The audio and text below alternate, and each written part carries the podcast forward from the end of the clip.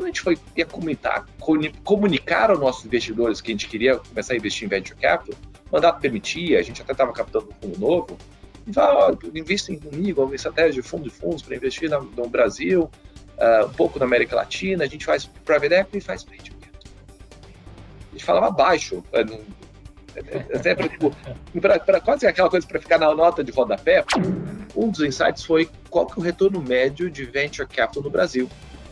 E, e o vintage, ou gestores que captaram de 2012 a 2014, tiveram de retorno médio algo como 35% ao ano em dólares. É uma coisa surreal, médio. Os bons deram 30 vezes capital. Então, a, a, a indústria foi muito boa, né? É, e logo todo mundo surfou, todo mundo foi bem. Incompetente em analisar pessoas. É, mercado financeiro, muito número, muito duro, e que existia uma sutileza de entender o ser humano que, que, que eu não dava conta, e nosso time não dava conta. E a gente há alguns anos usa uma psicanalista, literalmente psicanalista, como parte do nosso processo para tentar entender a, a essência do, dos times com quem a gente investe como um dos elementos dentro do nosso processo de análise.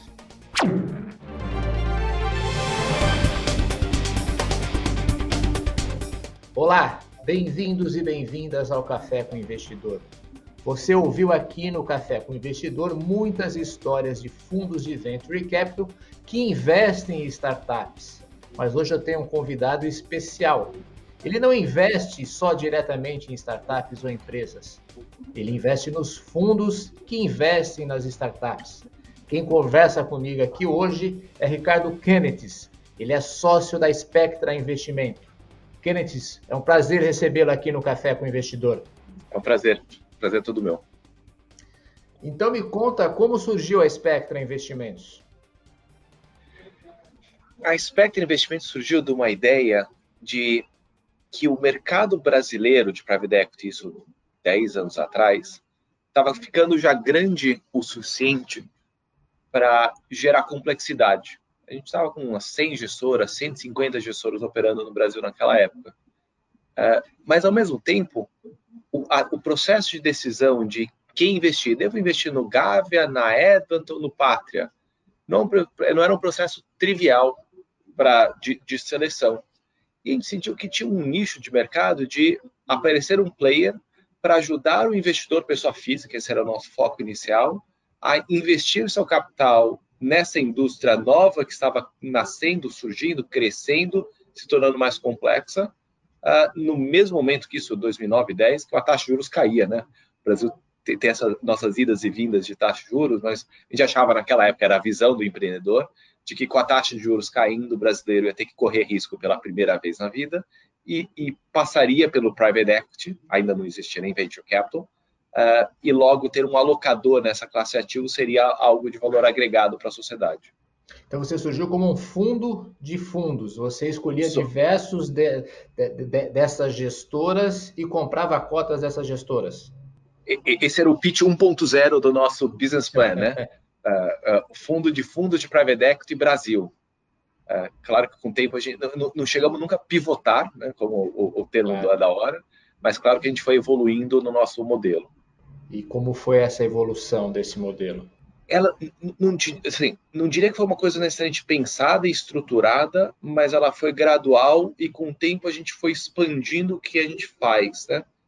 Com o tempo deixou de ser Brasil e virou América Latina. Com o tempo deixou de ser fundo de fundos e virou um, um, um bicho cujo nome até hoje eu não sei explicar. Uh, então, a gente antes investia praticamente só em fundos e tinha 20, 25% do nosso capital para investir junto com esses fundos diretamente em transações que eles apresentavam, que por alguma razão eles não conseguiam fazer o cheque inteiro, a gente faria parte. 10, 12 anos depois, a gente investe 35% em fundos, uns 35% diretamente em transações e uns 35%, estou arredondando aqui, é um terço, um terço, um claro. terço, uh, em secundários, dando liquidez para quem quer sair de, de fundo de private equity no meio do caminho. Uh, e dentro dessa da, do bolso do co-investimento, uma parte é no, nos fundos tradicionais, uma parte é o modelo chamado Search Fund, que depois a gente pode falar um pouco disso, e dentro da grande classe de ativos, foi do private equity para fazer venture capital, para fazer distress, para fazer legal claims, para fazer mineração. Então a gente foi se expandindo um pouco para o que a gente hoje é, é a grande área de capital alternativo de ilíquidos. Né? E hoje o número assim de ativos, a quantidade de ativos sob gestão, valor, é, de, que, de que ordem mais ou menos, Kenneth? A gente está com ordem de grandeza, seus 5 bilhões de reais de capital sob gestão, que estão investidos em ordem de grandeza, 415 empresas. Falo ordem de grandeza porque todo dia tem uma empresa nova sendo investida ou uma empresa nova sendo vendida. E quando foi que vocês é, começaram a investir em venture capital? Porque você começou lá com private equity. Hoje, é, a classe de ativos é, venture capital está na moda, sim. É, desde 2019 é, existe um boom aí de investimentos e de fundos que estão surgindo. Mas isso não era tão óbvio lá atrás. O que, que fez. Vocês é, começarem a apostar em algumas gestoras e alguns fundos que começavam a dar os primeiros passos no Brasil e na América Latina? Olha, o, foi, foi um processo de construção. Acho que eu, eu diria, e aqui é o, o, o grande, a grande faísca veio de um jantares que o Pedro Melzer, Sirotsky Melzer, da, da, hoje da IGA, começou a organizar chamando a comunidade brasileira de VC, entre outros fundos, empreendedores, bancos, etc. E nesses jantares a gente viu que, pô, existia de fato já um ecossistema montado, coisa que até pouco tempo antes não existia. Somado a isso, a, a gente veio a percepção vendo o que tinha acontecido naquela época, 2013, 14, com o mercado americano. Na época, ou ainda, ainda era americano, porque não existia um VC na China ainda, não existia, até existia, mas não era consolidado. Na época, tinha, se, tinha soltado um estudo da Calvin Foundation, em 2012, falando que VC deu errado, e, e foi um, um, um, paper que rodou o mercado, uh, e que a conclusão é só dava certo investir em alguns poucos homens que na época se chamavam de Golden Circle, que são sequoias, benchmarks, etc. Não era nem o primeiro quartil, era só esse Golden Circle. Abaixo desse Golden Circle, tudo era ruim. Daí a, a nossa conclusão foi, putz, o Brasil já agora em 2013, 14, tem uns 30, 40 nomes já operando em VC aqui. Será que tem a chance de um, dois, três desses caras virarem os sequoias do Brasil? Pode ser. Pode estar errado, pode ser certo. Uh, e somado ao fato de, se o único jeito de dar certo é investir no Sequoia, e você não consegue investir na Sequoia, o, o, o, eu, eu, vou citar aqui, é, é, o Edson Dastella, e eu não sei se é benchmark, eu posso estar errado o nome, mas é mais pelo princípio. Uma vez tá. eu perguntei, ele me disse que a fila de entrada para investir na benchmark ou algum outro parecido era de algo como 40 anos. Virou piada quase, né? Mas qual que é o Ou princípio? seja, não dava, né? Quando você. Teu dinheiro já seja, tinha virado fumaça aí. Porque assim, olha, benchmark, eu vi que vocês setores são espetaculares. Parabéns pelo trabalho. Posso investir? O cara fala, obrigado, fico honrado com o que você acabou de me dizer, mas você e a torcida do Corinthians quer entrar comigo. Uh, eu tenho da, da prioridade para quem acreditou em mim lá atrás. E, e como o pessoal está feliz da vida, não quer sair, entra na fila, que hoje está em 40 anos. Uh, o número é menos relevante do que o princípio. Então, putz, se der certo aqui no Brasil, eu nunca mais entro. Então você tem que investir na Sequoia, mas você não consegue investir na Sequoia. Você tem que entrar na Sequoia antes ela virar Sequoia. 2013, 14, ela falou: a gente tem a chance de entrar nos futuros vencedores do Brasil. Vamos fazer um cheque pequenininho neles para se esse pequenininho virar pó, tudo bem, não, não atrapalha a, a, o retorno do fundo. Mas se ele der certo, vira o pé na porta e cria essa relação com a gestora que vai ser muito frutífera no longo prazo. É, é, essa foi a visão. Mas é, é assim, era muito pouco óbvia. Eu, eu, cuido mais de investimentos na Spectra, eu tenho meu sócio Renato, que cuida mais de relação com investidores. Quando a gente foi comunicar, comunicar aos nossos investidores que a gente queria começar a investir em venture capital, o mandato permitia, a gente até estava captando um fundo novo, e fala, oh, investem comigo, uma estratégia de fundo de fundos para investir na, no Brasil, uh, um pouco na América Latina, a gente faz private equity e faz capital. A gente falava baixo, é, até para tipo, quase aquela coisa para ficar na nota de rodapé, para porque a gente falou, eu falei uma vez com um placement agent que a gente queria na época captar de gringo, e falou: não menciona venture capital no seu pitch de vendas. Não faz sentido, o cara vai assustar. Não, cara, tipo, cuidado, você vai atrapalhar a sua captação, você precisa mesmo investir em venture capital, é, você vai se queimar. É, era muito longe de ser consenso e, e, e graças a Deus deu muito certo. E quem, quem você olhou naquele momento e falou assim, é, esses vão fazer parte do Golden Circle do Brasil? Quem você investiu lá em 2013 e 2014, que eu acho que foi a época que você começou a fazer essas Sim. pequenas apostas? Ah, os, os, nossos primeiros nomes que a gente investiu foi o pessoal da Stella, a gente investiu com o pessoal da Kazek, investiu com o pessoal da Monax, investiu com o pessoal da DGF. Esses foram os primeiros nomes que, que entraram. Depois outros foram, foram entrando. E, e parte do processo que a gente fez para investir foi numa visão de que em venture capital, um dos critérios mais importantes de retorno é você ter o melhor deal flow. Parte da razão que a Sequoia é a Sequoia é que me o melhor empreendedor quer ter o dinheiro da Sequoia, porque ao ter o dinheiro da Sequoia é uma ótima sinalização sobre a qualidade dele como empreendedor. Uh, isso gera um ciclo virtuoso maravilhoso.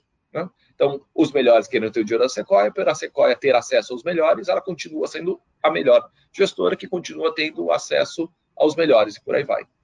Então, o que, a gente falou? Putz, o que, a gente faz? Vamos fazer um, um Ibope do setor. E a gente, desde 2014, a cada dois anos, a gente faz uma pesquisa com empreendedores. A gente terminou um ano, ano passado com algo com 70 empreendedores que a gente entrevistou agora de uma forma mais estruturada e pergunta quem você mais gosta e por quê. E daí isso gera uma informação que gera um ranking interno que a gente usa como um dos insumos no nosso processo de tomada de decisão. Eu não, diria que é 100% da decisão é isso, mas vale, porque isso, isso, isso mostra quem está estabelecido. A outra é, será que quem está estabelecido vai decair? E a gente tem alguns indicadores antecedentes que a gente consegue pegar na pesquisa. Mas também tem outro. Quem não está estabelecido, será que ele vai subir e vai ocupar um lugar de destaque? E a gente também busca alguns indicadores antecedentes de que, que vai ter essa, essa alta, né? E quem está bem nesse bot aí que vocês têm feito? Ah, isso eu não posso falar. Isso é ah. segredo. De, desculpa, é segredo industrial nosso, né? Poxa vida, mas aí eu posso olhar no, nos LPs que vocês e tem, tem, é. Está no nosso site os gestores com quem a gente investiu. Né? É. Deixa eu te fazer uma pergunta. Você apostou lá em quatro cavalos no começo. É, Kazek, é, de, a, a, X, DGF e Astela. DGF e Astela. Você seguiu apostando neles? Sim. É, os retornos têm sido muito bons. Assim, é, tanto dele, assim, a indústria inteira foi espetacular, né? A gente, é, a gente fez um estudo, a gente, a gente tem uma, um lado muito forte de pesquisa desde 2013, a gente tem uma parceria formal com o INSPER para produzir, produzir e enriquecer base de dados. Uh, e acho que em 2016, a BVCAP, que é a Associação Brasileira de Private se juntou a, a, a, esse centro de estudos compartilhados. E a gente pega informação e processa.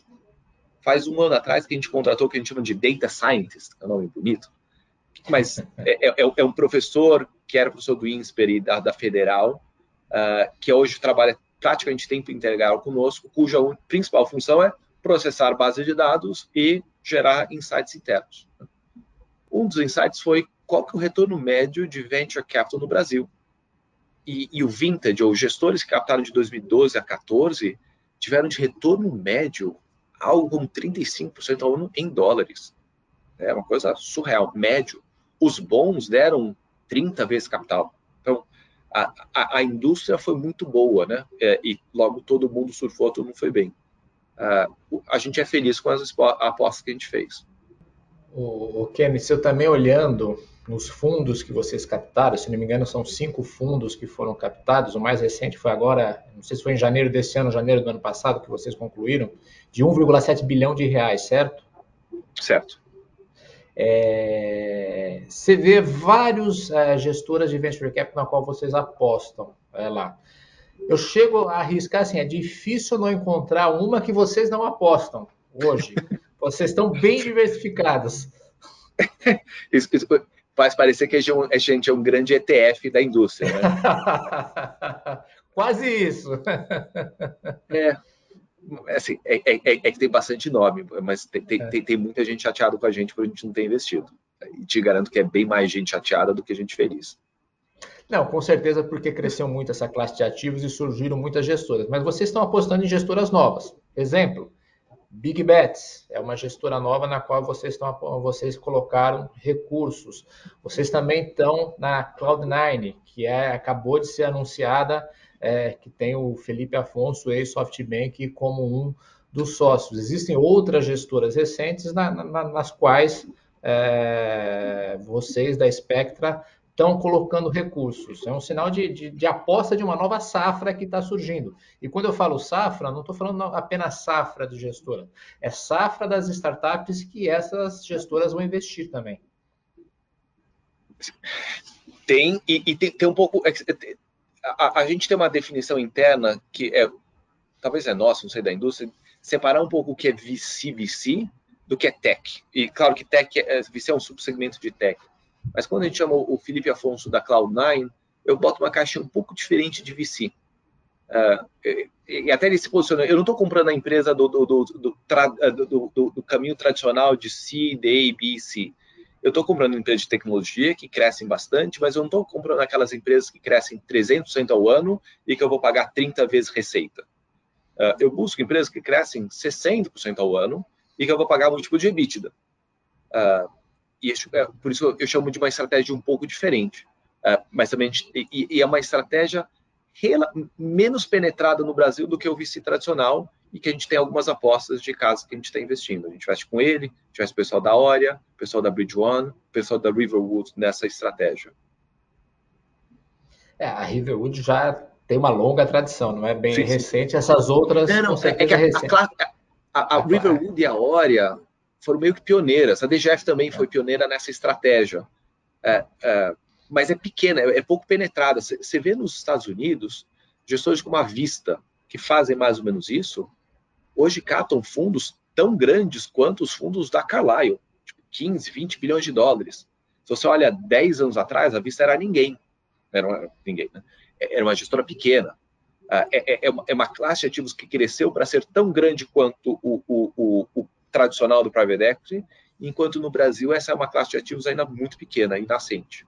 Tá. Você comentou sobre essa pesquisa que eu fiquei bem curioso e você já alegou que é a fórmula de Coca-Cola de vocês e você não vai me divulgar, que é um critério para você ver como estão performando o, é, essas gestoras. O que mais vocês levam em consideração na hora de decidir é, é, entrar como investidor de um fundo de venture capital ou um investidor de um private equity? A gente tem um processo longo, mas de certa forma tem, tem três grandes horas, áreas que a gente olha. A gente olha, tenta entender o produto, a gente tenta entender o time e a gente tenta entender os investimentos. Produto, ele vai comprar controle, vai comprar minoritário, um cheque grande, médio, pequeno, tecnologia, agronegócio, saúde, educação, por aí vai. É, time, é, pessoas, né? Que é, é, o processo produtivo do, da, de investimentos, né? É saber originar bem, saber analisar bem, saber negociar e estruturar bem uma aquisição, saber adicionar valor e saber vender. Né? Esse é o, é o, é o fluxograma. Venture Capital é muito mais importante originar e analisar. A, a, saída é menos relevante, o fundo não gasta muito tempo nisso, né? mesmo a adição de valor é menos relevante. Private Equity, o cara de distress, é, gerar valor é super importante, cada um tem pesos um pouco diferentes. E a gente olha, então, na equipe, qual a experiência de cada um e, tenta julgar a competência deles em, em, em cada uma da, das grandes áreas, e daí tem, tem várias metodologias para isso. Uma outra parte importante vem a, tem a ver com alinhamento de interesses. Né? A, a, o processo de gestão de recursos, em geral, é uma grande opção grátis. Você ganha uma taxa de administração líquida e certa, ainda mais em, em, em alternativos que ela é fixa. Uh, faça chuva, faça sol. Se tudo dá certo, o investidor ganha e você ganha também por causa da taxa de performance. Se tudo é errado, o investidor perde e você está na boa, porque não existe taxa de performance negativa. Isso é um mega desalinhamento de interesse. Os interesses não estão bem alinhados e eu acredito que alinhamento de interesse é uma parte super importante da vida em geral, né? Uh, uma grande forma de você realinhar interesses, e isso é, já é livro texto da indústria, é que os gestores coloquem uma parte importante do seu patrimônio nos seus próprios fundos dessa forma, se todo mundo se vai bem, todo mundo ganha, se vai mal, todo mundo perde. Uh, existia historicamente o consenso existe ainda. É, a, a ILPA, que é International Limited Partners Association, criou grandes cartilhas de quanto que é o, a regra de que o, o gestor deve investir, 1 a 3% do, do tamanho do fundo, por aí vai. Uh, a gente olhava muito isso, a gente está pulando fora disso. E, e, em vez de em percentual do fundo, é em percentual do patrimônio. Né? Eu, eu, quero que o grosso, não do fundo, mas do patrimônio do gestor, e, e, e permitir que é, pessoas jovens de 30 e poucos anos claramente vão colocar menos dinheiro do que um cara de 50, porque estão momentos de vida diferentes, tem menos acumulação de patrimônio, blá, blá, blá. Mas o princípio é que esteja bem alinhado com a boa parte do patrimônio. E a última parte, que é olhar os investimentos. Passado, que é olhar o track record, ele mandou bem, mandou mal, etc. Presente, o que está na, na mão dele, ele já nos fundos anteriores já tem muita coisa para tocar, ou ele tem tempo livre para fazer novos investimentos? E futuro, que é o pipeline, o que, ele pretende fazer com o nosso retorno. A soma disso dá, dá, dá um entendimento bom. E alguns anos atrás, esse é outro nosso segredo de bolo, a gente percebeu, sempre a gente percebeu, ó, a alguns anos atrás a gente percebeu que a gente era incompetente em analisar pessoas. É, mercado financeiro, muito número, muito duro, e que existia uma sutileza de entender o ser humano que, que, que eu não dava conta, e nosso time não dava conta. E a gente há alguns anos usa uma psicanalista, literalmente psicanalista, como parte do nosso processo para tentar entender a, a essência do, dos times com quem a gente investe como um dos elementos dentro do nosso processo de análise. Ela faz parte do seu comitê de investimentos ou é não, só um processo à parte para é uma consultora que te ajuda a entender determinadas dinâmicas, então. É, é ela fica brava, é, tipo, rodou no mercado, muita gente chama que é, a nossa, é, é, é o psicotécnico da Spectra. É, mas, dito isso, a, a, a, os gestores que passam pelo processo, em geral, gostam e muitas vezes até a contratam depois para outras iniciativas, dado, a, dado ser um processo enriquecedor. Legal. E vocês também fazem investimentos diretos?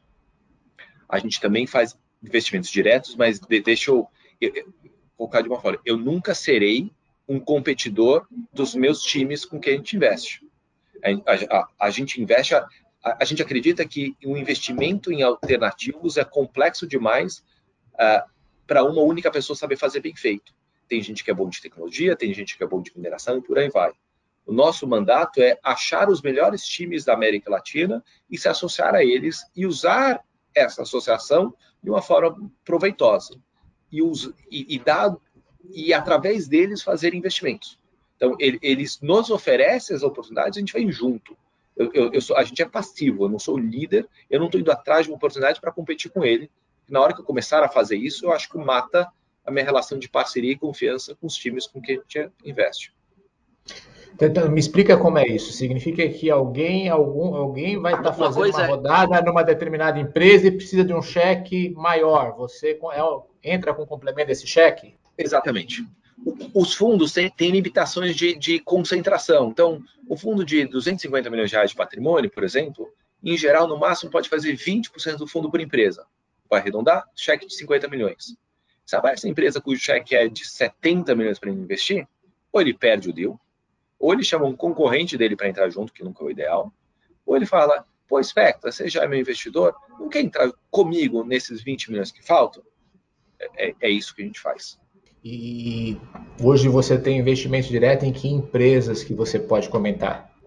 Ah, a gente está com uma, um pouco mais de 40, mas é, as mais notáveis, tanto atual como passado, né? 3R, que a gente saiu com o pessoal da Starboard algumas semanas atrás, uh, no Block Trade, o pessoal da Horizon, que é tá, tá listada, a gente está na Zenvia, que está listada, a gente está na Satellogic, que abriu capital via um despacking poucas semanas atrás, a gente estava na Sequoia Logística, a gente está no Cabana Burger, a gente está estava uh, na Resultados Digitais, que saiu, a gente está na OMI, que teve uma rodada recente, uh, e tem mais algumas dezenas. E, e sempre né, dessa forma, ou seja, entrando numa chamada de capital em que vocês vão apenas complementar essa chamada de capital. Sempre uma, nessa. Né? Eu nunca, nunca, nunca, nunca vou eu atrás da empresa para eu comprar, eu negociar, eu analisar, eu estruturar. Uh, tá. Tanto não faço isso porque eu, eu vai contra o princípio de parceria, como eu, sinceramente, não tenho competência para tal. Uh, a gente, com 400 empresas no portfólio, se a gente tentasse nós tocarmos essas 400, a gente fazer muito mal feito. A gente só consegue fazer bem feito porque tem times muito bons olhando e tocando elas por nós. Essas 400 empresas, você está incluindo as empresas do portfólio dos fundos que vocês investem? Sim, claro. É, o grosso é isso, né? Porque o, o, nosso capital está investido em 400 empresas através de fundos, de times, parceiros com quem que estão tocando por nós. Né? Ô, Kenneth, você comentou no começo da nossa conversa sobre o Search Funds. É, me explica mais sobre isso, que é algo que não é tão comum no mercado brasileiro. É, e como que vocês atuam e participam é, nesses Search Funds? O modelo de Search Funds é algo que existe principalmente nos Estados Unidos, mas também na Europa, um pouco mais de 30 anos. É, consiste basicamente em você financiar um a dois jovens, em geral recém-formados de um MBA, para você pagar as custas de um processo de busca, do nome search, para eles acharem, o, eles ou elas, acharem uma empresa, e nesses dois anos, em, eles se acharem uma empresa legal para comprar eles voltam para você falar: achei essa empresa super interessante para comprar, o cheque é de X milhões de reais, e você, como investidor, tem a opção, mas não a obrigação, de entrar e bancar a compra dessa empresa. E o princípio é que esses jovens vão lá e entram para a operação da empresa para tocar a empresa. Uh, e ficar até, até a venda, se não até depois, né? Você sai e eles continuam é um modelo que que dá muito muito certo nos Estados Unidos. O, o, grande centro de pesquisa de Search Fund é em Stanford e tem vários papers sobre o assunto. Mas ordem de grandeza nos Estados Unidos nos últimos 30 anos tem dado perto de 30% ao ano de retorno em dólares, taxa retorno fenomenal para o mercado americano. Há uns 5, 6 anos a gente viu é, esse mercado crescendo no Brasil. Eu, eu, fiz até um summer no que era chamado Search Fund lá em 2008, com a Marília Roca e o Alexandre Borges, que acabaram comprando a Mãe Terra. Mas era um modelo um pouco diferente. Uh, hoje, no Brasil, se destropicalizou, tem um modelo americano, em que jovens recém-formados buscam dinheiro. Uh, por que, que a gente gostou desse modelo? Primeiro, porque o modelo de search funds busca empresas pequenas, cheques de 20 a 50 milhões de reais, ordem de grandeza para comprar controle. É, fundos de private equity não olham esse tamanho de cheque, é muito pequeno. Não, não, não fecha a conta de uma gestora para fazer um cheques tão pequenos para comprar controle. E por, por causa disso, tem muito menos competição. Você, compra, você consegue comprar mais barato. O preço de entrada é um, do, é um dos primeiros elementos de, de retorno. Você, em geral, compra de um empreendedor que quer se aposentar.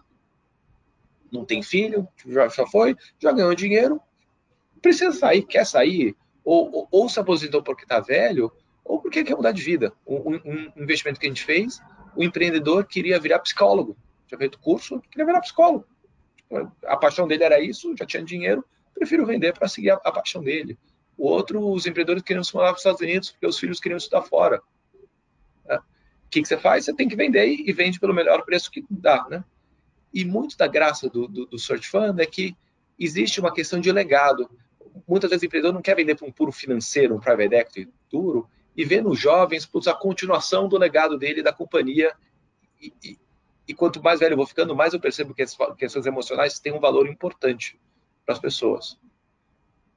Então, segundo passo legal do Search Funds, você reconhece que esses jovens não têm muita experiência. São jovens, mas com muita competência e potencial. Por causa disso, criou-se um monte de amarras de tipo de empresas que eles podem comprar. Tem que ser empresas, resumindo, simples, fáceis de gerir, com margem boa, receita, recorrente importante, sem concentração de clientes. São vários elementos de mitigação de risco que permite, então, a um jovem com pouca experiência entrar. Mas você acredita que esses são jovens que, com o tempo, vão aprender e vão, vão crescer dentro da empresa e, com isso, vão conseguir, depois de um tempo, essa transformação e de fato fazer o negócio crescer somado a um princípio de ter um board extremamente ativo. O, os grandes board members das empresas de search funds são researchers que já têm uma experiência e ajudam muito mais o, o searcher, a empresa, do que um board tradicional. isso a gente tem visto que gera muito valor. Essa combinação de coisas a gente achou que era é uma coisa super legal para nós, com retornos potencialmente bons, no mercado pouquíssimo explorado. A gente começou a investir. Hoje a gente deve ter investido em algo como 30 search funds, searchers, ah, né? É? Que já compraram cinco empresas. Uh, então, somos de longe o mais ativo investidor de search funds do Brasil. Quais empresas? Pelo menos uma das empresas aí que, que faz parte de, dessa estratégia que vocês têm. A primeira empresa que a gente investiu no Search Fund é uma empresa chamada Agasus, que faz leasing de computador e, uh, e derivados. Empresa espetacular. Uh, o, o, time fera, fera, fera, fera. Aliás, recomendo para quem está investindo, se você quiser, é, é, é, é trocar CAPEX por OPEX, em vez de você ter que manter todo o seu parque de computadores na empresa, você vende, eles compram todos os seus computadores, te dão novos e alugam por contratos de longo prazo, garantindo manutenção, permitindo você, como empresa, focar no que é essencial e deixar essa parte para eles. Uma segunda empresa que a gente investiu chama MK, é empresa lá do Sul, que é um ERP para provedores de fibra de banda larga. Uh, esse mercado de banda larga está bulindo e essa empresa que, se, que, que dá o ERP para essas empresas. Uh, a gente acabou de comprar uma empresa de banda larga uh, em Minas Gerais, acabou de começar, e tem outras duas que eu não tenho certeza absoluta que eu já posso falar. Então... Tá certo. O Kenneth, você lá em 2013, 2014, é, como a gente já comentou, é, Venture Capital, você falava baixinho que fazia parte dos seus investimentos. Hoje já dá para falar um pouquinho mais alto. Mas ao mesmo tempo, se a gente observar os últimos dois anos, a gente tem observado de que muito capital disponível, isso inflou as avaliações, as valuations da maioria das startups. Teve exagero, na sua opinião, nessa, nessa, nessas avaliações que colocaram os preços das startups muito para cima? Eu... Exagero é uma palavra forte. Eu vou dar uma diminuída eu não acho que, enquanto venture, a, a, gente acha que retornos muito bons acontecem quando existe algum tipo de ineficiência de mercado. Uh, essa, mercados eficientes tendem, em geral, levar o retorno para baixo para o retorno que a teoria de finanças diz que você deveria ter. Eu não acho que o, que o mercado de venture capital é ineficiente mais. Ele, ele atingiu a eficiência. Com, com tanto capital investido em venture capital, já tem gente operando em tantos estágios, já tem tanto conhecimento, ele se tornou eficiente.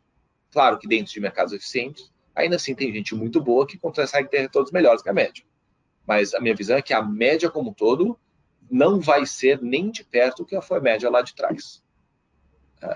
Eu Para eu dizer que tem exagero, significa que eu teria que ter entrado em detalhe dessas últimas rodadas e dizer, ah, esse cara que é mega experiente, que tem tanto não sei quanto dinheiro sob gestão, colocou o seu dinheiro junto nesse deal, fez besteira. Eu, eu não estou pronto para dizer isso. Eu estou pronto para dizer que a minha expectativa é que os retornos médios vão diminuir muito. E é. você acha que vai haver uma correção? Porque hoje, se você olhar o mercado privado, principalmente em tecnologia, é, você está tendo uma correção de valor é, bastante expressiva. É só olhar Sim. a Nasdaq, a NYSE e você observa isso. Imagina-se que em algum momento é, isso vai chegar no mercado privado. Será que é logo? É, existe a expressão em inglês de put your mouth where your money is, ou put your money where your mouth is. Né? É. O nosso fundo 2, que é o que começou a investir em tecnologia, que é aquela coisa lá de trás, a gente deve ter colocado 5% do fundo em tecnologia, que era o pingo inicial para ver se funcionava. A gente chegou a uns 30% em tecnologia, nosso fundo 4. A gente está acertando nosso fundo 5 para cair para 15%. Isso, isso, indica um pouco do que, que a gente está vendo. Né? Eu não acho que aquela coisa foge, acabou, não faz sentido nenhum mais, mas claramente a, a, reduziu drasticamente o que a gente vê de oportunidade de ganho no segmento como um todo. E você falou que é 15% nesse fundo, que é um fundo de 1 bilhão e 700 milhões, se eu não me engano. É, Onde vai ser alocado os outros recursos? Cada vez mais é um pupurri de, de estratégias, né?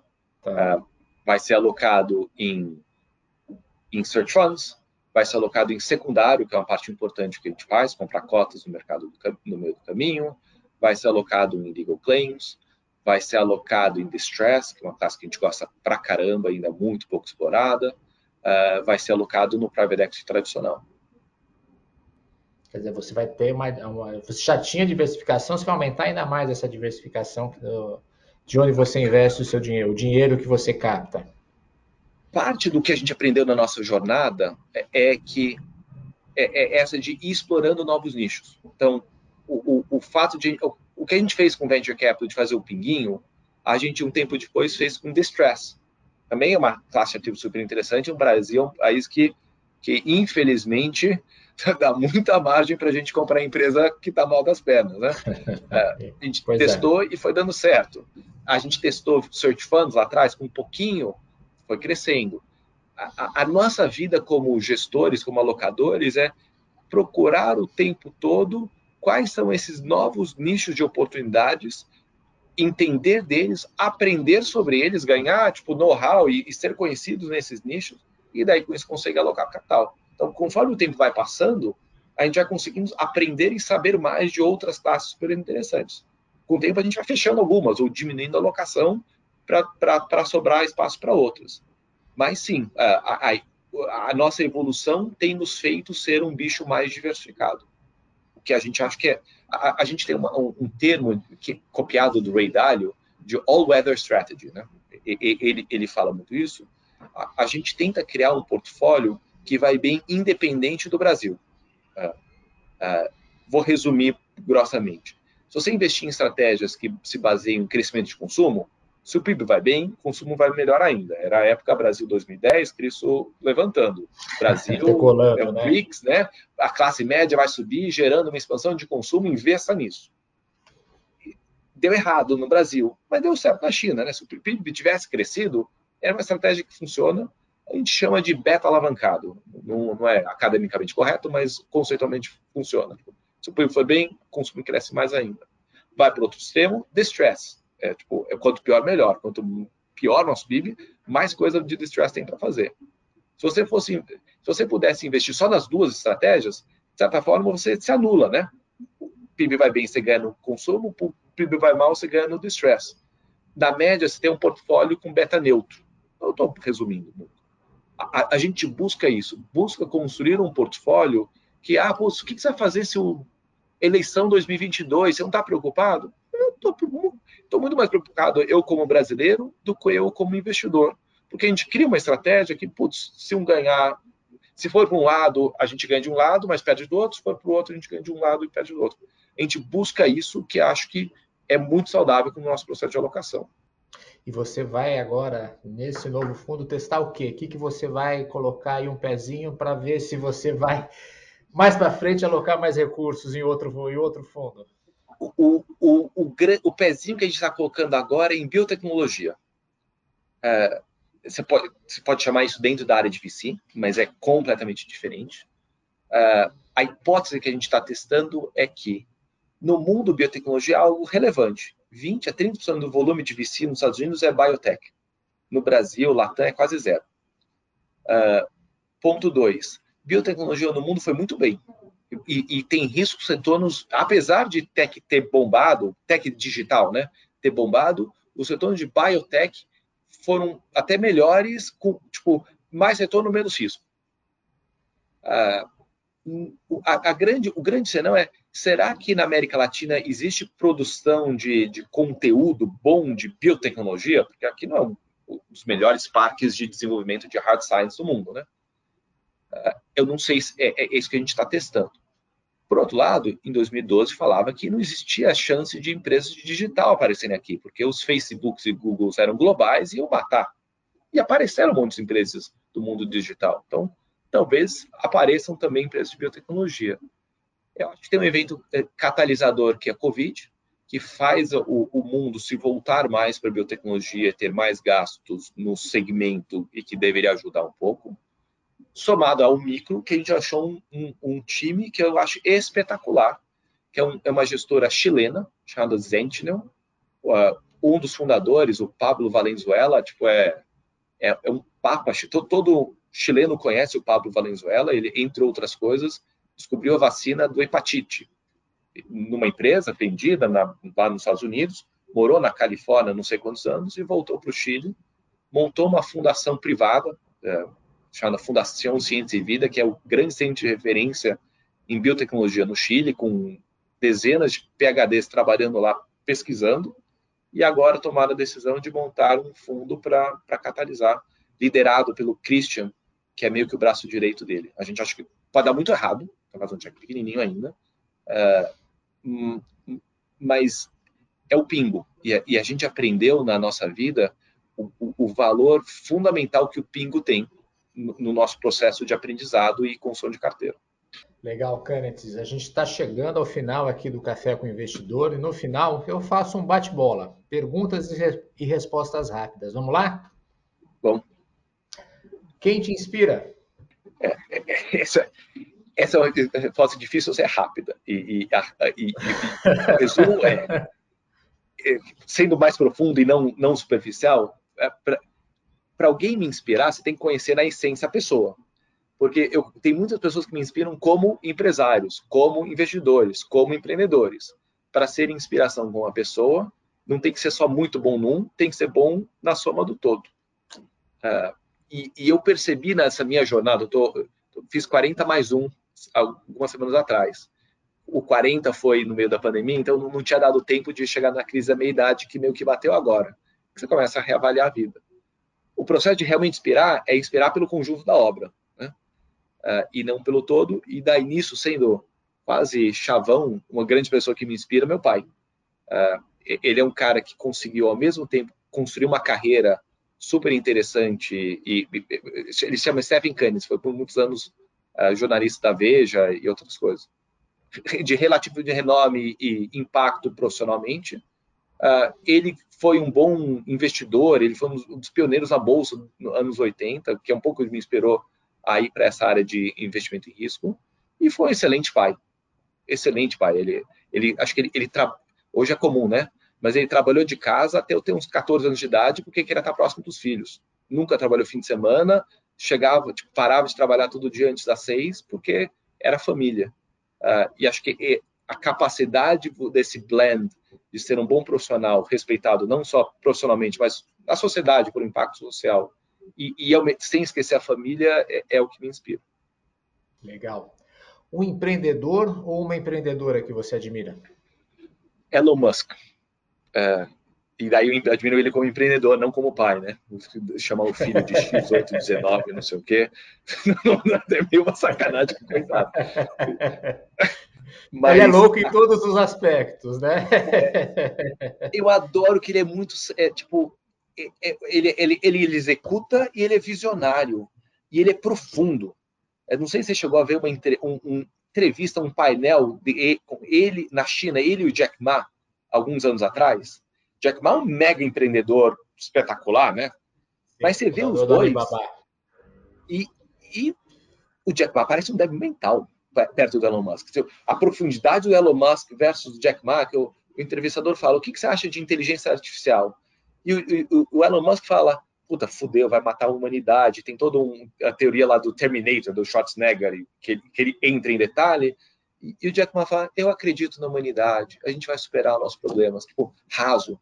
Então, porra, é, é legal. Ambos, ambos com que se executaram e criaram, né?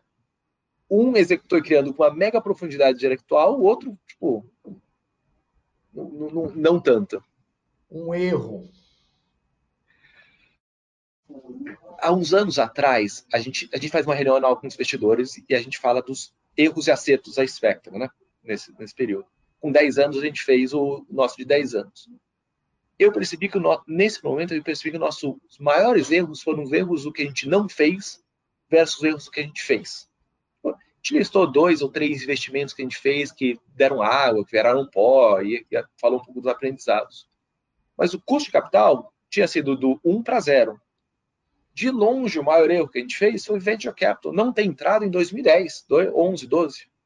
Que, que é, a gente, por mais que a gente não foi tão mal assim, a gente primeiro perdeu grossamente essa primeira safra que foi muito boa. E, e, e, ter seguro. A razão pela qual a gente não tinha entrado em VC antes é um pouco, ah, o mundo fala isso, o que, que meus investidores vão pensar de mim, de entrar em VC, porque a gente acabou de começar, não vai para o mais arriscado. Eu devia ter sido percebido mais o que estava acontecendo e acert, ido para frente versus ter segurado. Um acerto. Acho que o grande acerto que a gente fez é o nosso modelo de pingo eu falei um pouco recentemente, mas eu Sim. posso entrar mais em detalhe, que é que é o que permitiu a gente fazer VC. Você fica é, é muito difícil você, putz, deixa eu colocar 100% do meu dinheiro em VC, você não consegue. Você fica paralisado, né? Mas fala, não, não vou colocar 100, vou colocar 1%.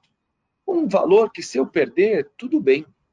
É, se eu ganhar, meio que tudo bem também. Se um virar 2% do patrimônio, 3%, não é isso que vai mudar a sua vida mas tem um valor informacional tão relevante no Pingo, mas tão relevante, que uma coisa é se acompanhar de fora, outra coisa é se acompanhar de dentro. E a gente aprendeu que nesse processo do Pingo, nos dá mais coragem de inovar. Um livro, Canitz. Eu acabei de terminar de ler um livro, tipo, tem vários livros muito legais, mas o que eu acabei de ler muito bom, que é um chamado Conquest of Happiness, do Bertrand Russell. Uh, e o, o Bertrand é um cara filósofo, matemático inglês falecido, e ele escreve de uma forma muito coloquial e bem desorganizada, meio que ele fala do livro como um todo. Uh, eu estou na minha crise da meia-idade, né? Uh, e, ele, e, ele, vai falando sobre vários elementos de, de, conquista de felicidade. E um ele falou do trabalho que foi muito interessante e resumiu uma coisa que meio que eu sentia não conseguia colocar em palavras. Uh, até os 20, muitos anos de idade, eu odiava trabalhar como a maioria das pessoas. Eu, com 15 anos, eu tinha tomado a decisão que eu queria ficar rico aos 30 e me aposentar aos 30 para não ter mais que trabalhar. Uh, e eu achava que isso era. Um, é, e, e, por muitos anos eu busquei isso, tá? Uh, hoje eu adoro o que eu faço. E, e, muita gente fala, por, por que, que alguém trabalha? Falam de algum bilionário, fala, por que, que esse bilionário continua trabalhando? Ele é maluco, perdeu sentido. Uh, e, e, o, e o Bertrand explica um pouco, em uma forma mais estruturada. Por quê? Né? Uh, de certa forma, ele fala, tem, tem, dois elementos super legais, tem três elementos, um menos relevante. Ele fala, trabalho para tirar o tédio, mas isso é, se você não trabalhar, vai ser muito entediante, mas isso não é tão bom. Mas um lado é, o trabalho é um exercício das suas próprias virtudes.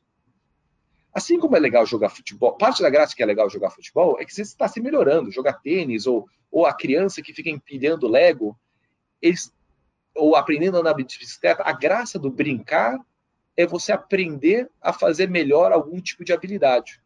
Que quando você é criança é, é essas coisas simples, quando você é mais velho você vai fazer um jogo, vai jogar o War, vai fazer. O trabalho é o jogo do adulto. É, é, é, é um, é um processo no qual a gente treina no que, o que a gente é bom e é divertido pra caramba ser melhor e se melhorar no que a gente faz. E outra parte super interessante que ele fala do trabalho, até mais bacana do que o primeiro, é construir algo. O processo de, através do trabalho, você deixar um legado e construir algo que você julga belo, dá uma felicidade muito grande ao trabalho. Uh, achei, talvez é óbvio ou evidente, mas achei uma forma resumida, super interessante, como pôr em paz esse conceito de por que, que é legal trabalhar. E por fim, além do trabalho, tem um hobby. Qual é o seu hobby? Ah, esse eu não tenho. Esse é um dos problemas. Não tem é, hobby? O seu hobby é o trabalho? Meu, meu hobby é ser pai, né? É, é, é, não, mas resumindo, é, é uma das coisas que eu concluí que eu preciso. Hobby é uma coisa super importante na vida. Eu gosto de fazer esporte, jogo tênis, adoro velejar, adoro viajar, né? Eu não chamo isso de hobby. É, ah o Ross até por acaso também tem um capítulo chamado Hobby e quão importante na felicidade humana é você ter um hobby que é quase algo pelo qual você usa para desopilar, para você limpar a mente através de um hobby. Ele menciona colecionar selo, que não está mais muito em moda hoje em dia. Uh, mas eu estou, de fato, nesse processo de tentar procurar em mim o que seria um hobby interessante. Ainda não achei.